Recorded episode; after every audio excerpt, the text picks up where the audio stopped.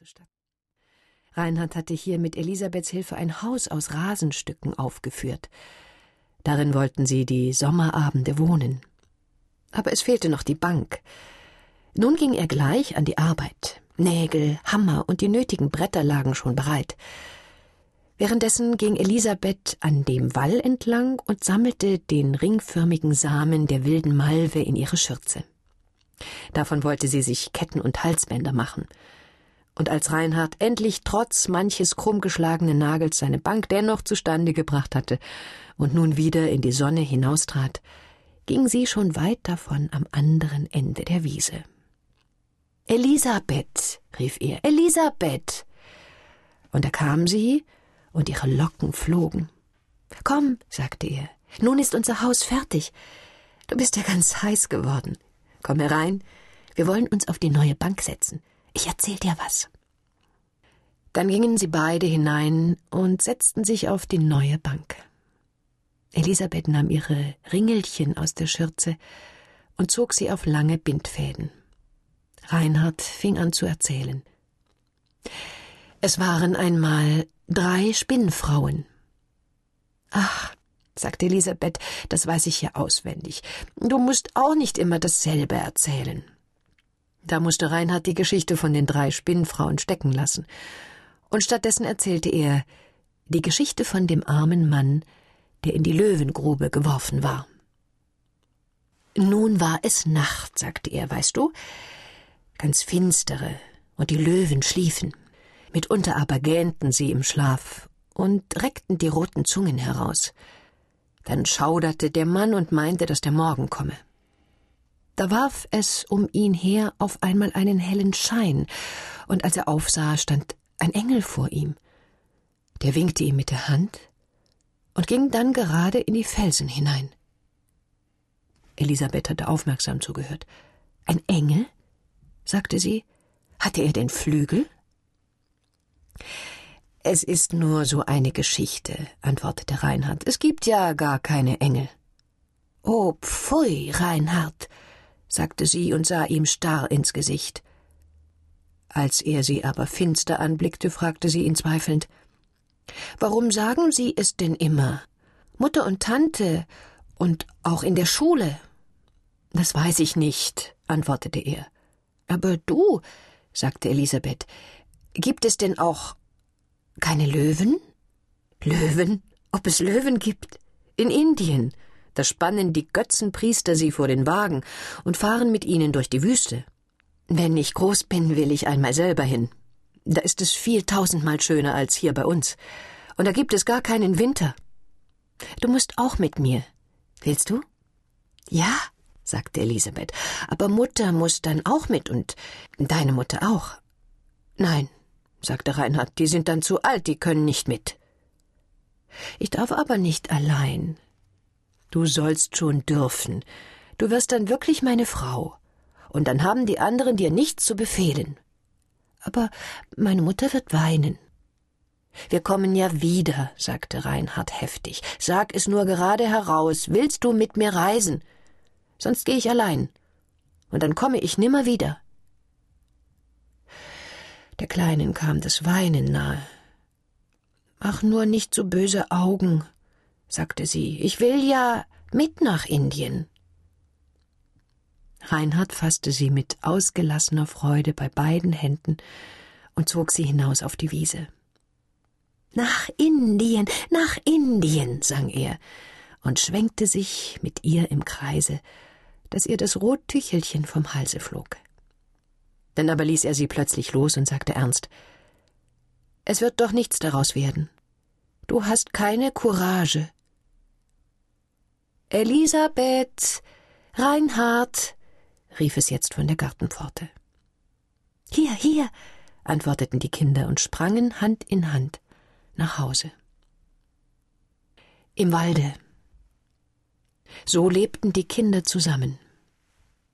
Sie war ihm oft zu still, er war ihr oft zu heftig. Aber sie ließen deshalb nicht voneinander. Fast alle Freistunden teilten sie. Winters in den beschränkten Zimmern ihrer Mütter, sommers in Busch und Feld. Als Elisabeth einmal in Reinhards Gegenwart von dem Schullehrer gescholten wurde, stieß er seine Tafel zornig auf den Tisch, um den Eifer des Mannes auf sich zu lenken. Es wurde nicht bemerkt. Aber Reinhard verlor alle Aufmerksamkeit an den geographischen Vorträgen. Stattdessen verfasste er ein langes Gedicht. Darin verglich er sich selbst mit einem jungen Adler, den Schulmeister mit einer grauen Krähe. Elisabeth war die weiße Taube. Der Adler gelobte, an der grauen Krähe Rache zu nehmen, sobald ihm die Flügel gewachsen sein würden. Dem jungen Dichter standen die Tränen in den Augen. Er kam sich sehr erhaben vor. Als er nach Hause gekommen war, wusste er sich einen Pergamentband mit vielen weißen Blättern zu verschaffen. Auf der ersten Seite schrieb er mit sorgsamer Hand sein erstes Gedicht. Bald darauf kam er in eine andere Schule. Hier schloss er manche neue Kameradschaft mit Knaben seines Alters. Aber sein Verkehr mit Elisabeth wurde dadurch nicht gestört. Von den Märchen, welche er ihr sonst erzählt und wiedererzählt hatte, fing er jetzt an, die, welche ihr am besten gefallen hatten, aufzuschreiben. Dabei wandelte ihn oft die Lust an, etwas von seinen eigenen Gedanken hineinzudichten – aber er wusste nicht weshalb. Er konnte immer nicht dazu gelangen. So schrieb er sie genau auf, wie er sie selber gehört hatte. Dann gab er die Blätter an Elisabeth, die sie in einem Schubfach ihrer Schatulle sorgfältig aufbewahrte. Und es gewährte ihm eine anmutige Befriedigung, wenn er sie mitunter abends diese Geschichten in seiner Gegenwart aus den von ihm geschriebenen Heften ihrer Mutter vorlesen hörte. Sieben Jahre waren vorüber. Reinhard sollte zu seiner weiteren Ausbildung die Stadt verlassen. Elisabeth konnte sich nicht in den Gedanken finden, dass es nun eine Zeit ganz ohne Reinhard geben werde. Es freute sie, als er eines Tages sagte, er werde, wie sonst, Märchen für sie aufschreiben. Er wolle sie ihr mit den Briefen an seine Mutter schicken. Sie müsse ihm dann wieder schreiben, wie sie ihr gefallen hätten. Die Abreise rückte heran. Vorher aber kam noch manche Reim in den Pergamentband. Das allein war für Elisabeth ein Geheimnis. Obgleich sie die Veranlassung zu dem ganzen Buche und zu den meisten Liedern war, welche nach und nach fast die Hälfte der weißen Blätter gefüllt hatten. Es war im Juni, Reinhard sollte am anderen Tage reisen. Nun wollte man noch einmal einen festlichen Tag zusammen begehen. Dazu wurde eine Landpartie nach einer der nahegelegenen Holzungen in größerer Gesellschaft veranstaltet. Der stundenlange Weg bis an den Saum des Waldes wurde zu Wagen zurückgelegt. Dann nahm man die Proviantkörbe herunter und marschierte weiter. Ein Tannengeholz musste zuerst durchwandert werden. Es war kühl und dämmerig und der Boden überall mit feinen Nadeln bestreut. Nach halbstündigem Wandern kam man aus dem Tannendunkel in eine frische Buchenwaldung. Hier war es licht und grün. Mitunter brach ein Sonnenstrahl durch die blätterreichen Zweige. Ein Eichkätzchen sprang über ihren Köpfen von Ast zu Ast. Auf einem Platze, über welchem uralte Buchen mit ihren Kronen zu einem durchsichtigen Laubgewölbe zusammenwuchsen, machte die Gesellschaft Halt. Elisabeths Mutter öffnete einen der Körbe. Ein alter Herr warf sich zum Proviantmeister auf.